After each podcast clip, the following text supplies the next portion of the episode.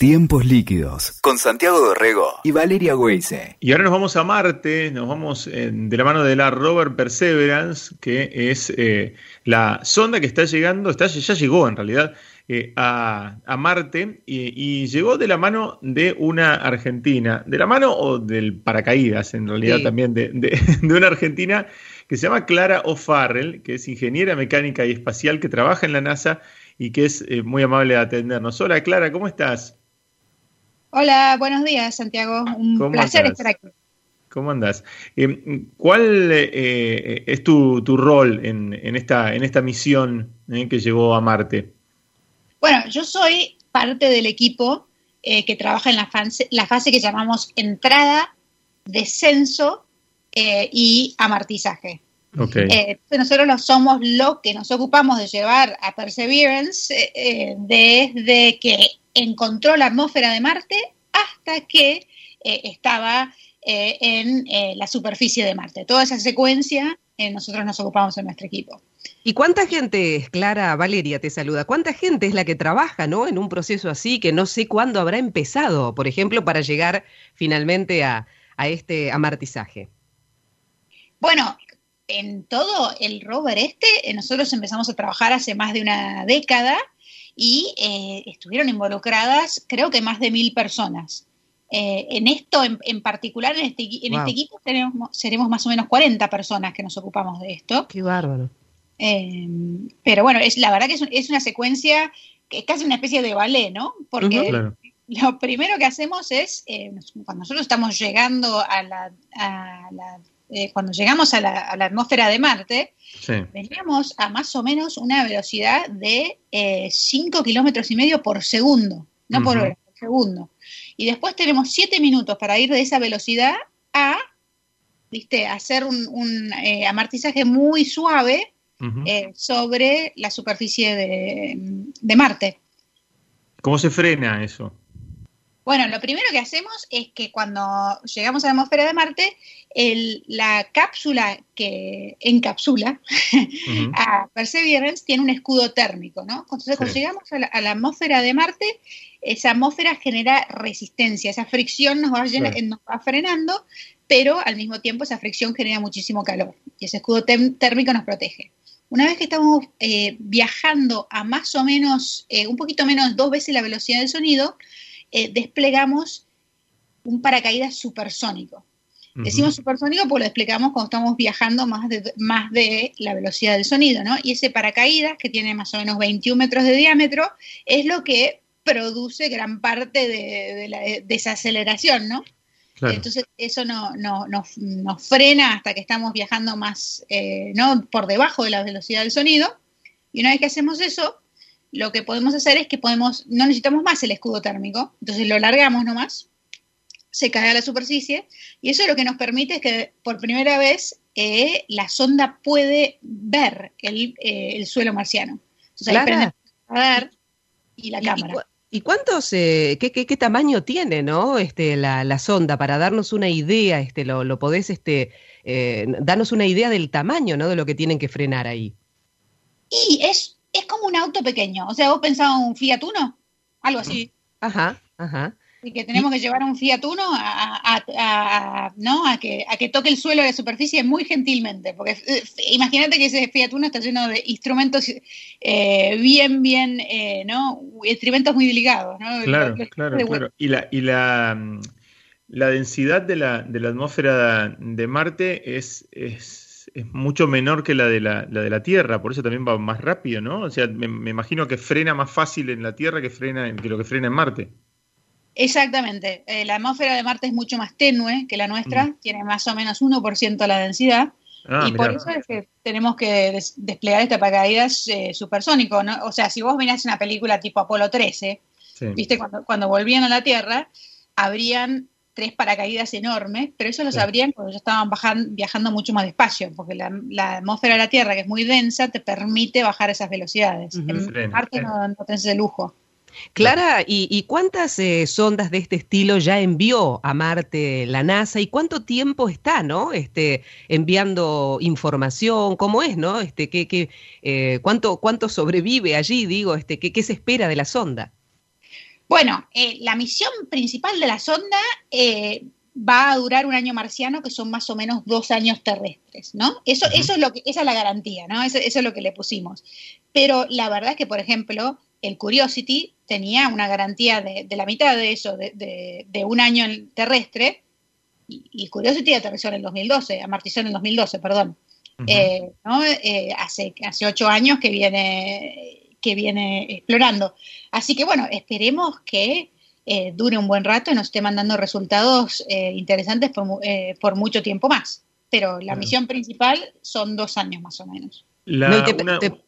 perdón. no, preguntaba, preguntaba cuántos eran en total, porque hablaste de uno, pero ya es como el quinto, ¿no? Que, que mandan. Sí, la primera, la primera sonda que envió la NASA fue en los años 70 y desde entonces hemos enviado a ver, déjame calculo rápidamente, dos, eh, creo que estamos en la séptima ya. Claro.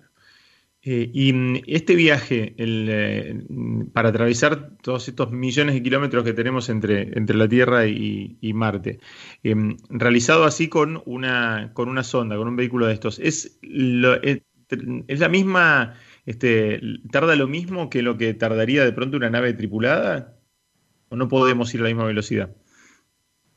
Bueno, eh, sí, una, nave, esta, bueno, esta nave salió en julio del año pasado y va a una travesía de siete meses. Siete meses. ¿Cuánto se tarda en llegar a Marte? Depende mucho de cuándo haces el lanzamiento, porque la Tierra, las posiciones relativas de la Tierra y Marte. Claro, por las órbitas. Cada 26 meses se, se, produce esta oportunidad en la que nosotros podemos llegar más, más rápido a Marte. Más cerca.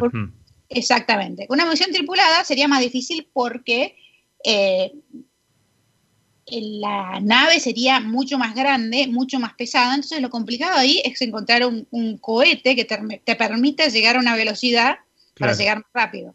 Eh, o sea, si tuviéramos un cohete suficientemente grande, podríamos llegar a la misma velocidad. Eh, pero eh, bueno, lo, complicado eh, es eso, ¿no? Una sonda más pesada eh, requiere, ¿no? Un cohete más grande para llegar a esa velocidad.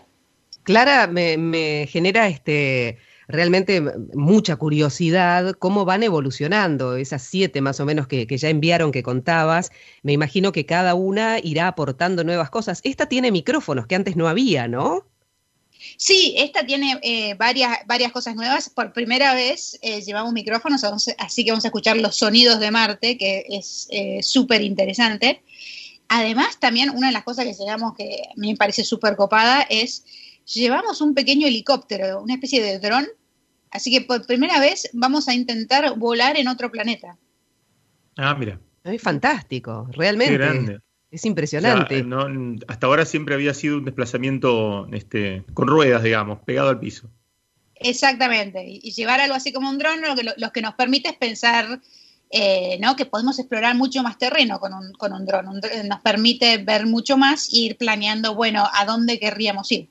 Porque eh, Perseverance tiene el tamaño de un Fiat Uno, pero no se mueve a esa velocidad.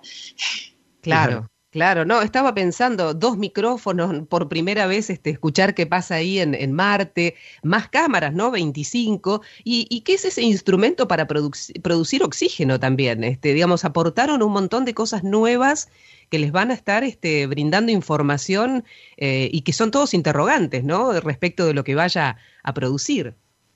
Sí, la verdad que, bueno, e, e, ese instrumento que, que mencionaste que se llama MOXIE, nosotros estamos preparando el camino para las misiones tripuladas a Marte, ¿no? Y eh, uno de los, problemas que, tenemos que solucionar para llevar astronautas a Marte es que, bueno, la, atmósfera de Marte es más que nada dióxido de carbono y habría que o llevar todo el oxígeno que van a necesitar los astronautas o encontrar una manera de generarlo ahí. Entonces, este instrumento lo que, va a hacer, lo que está haciendo es eh, demostrar que podemos agarrar ese dióxido de carbono e disasociarlo, o sea, separarlo eh, para generar oxígeno que después podrían respirar los astronautas en algún, en algún futuro. Claro. Eh, ¿Siguen esas fechas así, 2030, como, como este, meta, como objetivo de, una misión tripulada a Marte?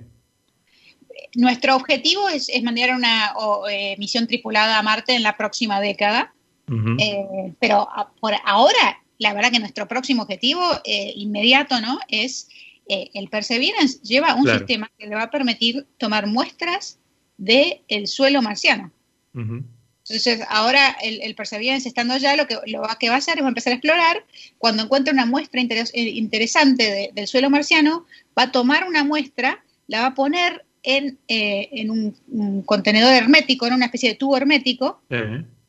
Y después eh, nosotros ya estamos trabajando para enviar otra misión que lo que va a hacer es va a traer esas muestras del suelo marciano de vuelta a la Tierra. Así las vamos a ah. estudiar acá. Qué interesante eso. No, no, no sabía esto de, la posibilidad de, ir y volver, me imagino, porque con los tiempos que, que lleva, ¿no? Este, ¿Cuánto tiempo va? Vos decías que estuvo como ocho años, si bien se este, esperaban eh, un año terrestre de, la Curiosity, ya lleva ocho y demás. Eh, eh, ¿Cuánto tiempo están ahí emplazadas o vuelven en algún momento a la, a la Tierra? ¿Cómo es? bueno, esta sería la primera vez que eh, regresamos algo de Marte a la Tierra. Esto, esto sería la primera vez. Por ahora siempre ha sido un, viaje ¿no? de ida sin vuelta. Eh, claro, qué desafío, ¿no? Es impresionante, Clara, porque realmente, bueno, uno piensa en eso, cómo haces para, para traerlo o cómo haces para analizarlo, este, eh, cada vez se suben la vara, ¿no? Este, para, para tratar de, de seguir avanzando. Sí, la verdad que, bueno, e, es, todo un desafío traer las muestras de vuelta, pero nos parece que es un desafío que vale la pena, porque nosotros, el, Perseverance, ¿no? Los instrumentos los, eh, definimos hace ya varios años. Eh, y después, bueno, ahora el, rover está ahí, empieza a tomar mediciones y recién ahora se va a enterar lo que hay allí. Y ahí, y ahora sabemos lo que tenemos enfrente y sabemos lo que necesitamos. Hasta, hasta ahora venimos, ¿no? Aprendiendo de misiones anteriores y adivinando un poco lo que necesitamos. Si nosotros podemos tomar muestras, traerlas de vuelta aquí a la Tierra, tenemos todos los recursos que hay aquí en la Tierra para, analizar esas muestras y nos podemos dar el lujo de hacer unos estudios, decir, uy, no, esto sería buenísimo verlo bajo tal método, con tales instrumentos y analizarlo de nuevo. Que allá en Marte es un lujo que no tenemos, ¿no? Lo que, lo que no enviamos ya, ya fue. Claro, claro. Eh, Clara, eh, ¿cómo, ¿cómo llegaste a la NASA? Bueno, yo, yo soy porteña, eh, crecí allá toda la vida y me vine a Estados Unidos a, eh, empezar la carrera el día que cumplí 19, de hecho, ¿no? Eh, porque, bueno, a los 19 uno se lleva el mundo por delante, no tiene sentido común. y bueno, y llegué acá en el 2004. ¿Qué te fuiste a estudiar a una universidad allá? ¿Aplicaste para una universidad allá? Exacto, sí, me fui a estudiar a una universidad acá en Nueva Jersey y llegué justo el, eh, al mismo momento que dos sondas anteriores que se llamaban Spirit y Opportunity mm. estaban llegando a Marte. Así que había muchísimo interés con todo este tema acá. Y yo que la verdad que no tenía ni idea de, todo esto, de repente me enteré de todo lo que estaba pasando acá, me pareció pero súper emocionante. Y dije, bueno, a ver si llego, ¿no? Y después, bueno, hice un doctorado eh, acá en California y en el 2012, cuando estaba terminando el doctorado, se produjo el, el amartizaje Curiosity, que tuvo la participación muy importante de otro ingeniero argentino que tenemos acá, que es Miguel San Martín. Claro. Estaba ahí eh, en, un, papel muy importante. Así que y enseguida me puse en campaña para conocerlo al ingeniero San Martín. Claro, eh, me, imagino, Clara, que debe ser lindo eso también de, buscar a otros argentinos, ¿no? Trabajando en... Eh, está de León también, ¿no? Hay varios este, argentinos que están eh, allí en, la carrera espacial y, trabajando. Debe ser este, también interesante eso, ¿no? Encontrarse. Sí, la verdad que sí. hay, hay varios por todos lados. Si mencionaste a Pablo de León en Texas, la verdad que hay, hay varios aquí mismo otra chica que trabajó en, esta misión es una, química cordobesa que se llama Fernanda Mora, que también es un trabajo espectacular y súper interesante. Eh, así que la verdad que es copado encontrarnos en todas estas cosas, pero además la verdad que lo, que es impresionante es el calibre de los argentinos que hay trabajando acá, es una cosa impresionante. O sea, es como el, ¿no? el, precedente que, que, van dejando es impresionante. Cuando acá qué sé yo, le digo a alguien que soy argentino eh, y te dice, ah, sos del país de Miguel, de Miguel San Martín, que, es, como, eh, es como seguirlo, sí. Impresionante. Eso nos llena de orgullo, te lo quiero decir, ¿eh? estamos súper contentos y además agradecidos de que nos hayas atendido con la diferencia horaria y, demás, pero realmente es un orgullo para los argentinos, por eso lo, queremos visibilizar, pero es lo que vos decís, ¿no? Son un montón de argentinos este, por, el, por el buen camino, por la buena senda y este, sentando precedente, por, por eso lo, lo, queríamos este, destacar, ¿no? Esto, esto que está sucediendo, que es un avance impresionante. ¿Cuáles son, este, ya hay nuevos objetivos, ya hay este, nuevos proyectos, me imagino que será este de ir a buscar las muestras, el próximo, digamos, ¿en qué proyecto estás ahora? Sí, yo ya estoy eh, empezando a trabajar en el próximo proyecto en el que va a traer las muestras eh, de vuelta a, Marte, eh, de Marte no aquí a la Tierra. Mi, especialidad es la aerodinámica. Yo en el, Perseverance fui en particular parte del equipo que se ocupó del de, diseño y las pruebas del paracaídas supersónico. Y ahora que vamos de vuelta, este, esta nueva misión que vamos a llevar, para traer los muestras de, vuelta a la Tierra, tiene que llevar un pequeño cohete. Claro. después lo usamos para lanzar. Así que va a ser una misión que va a ser más grande y más pesada, por lo cual vamos a necesitar un paracaídas nuevo que sea más capaz todavía. Así que ya estamos en el proceso de diseñar ese paracaídas.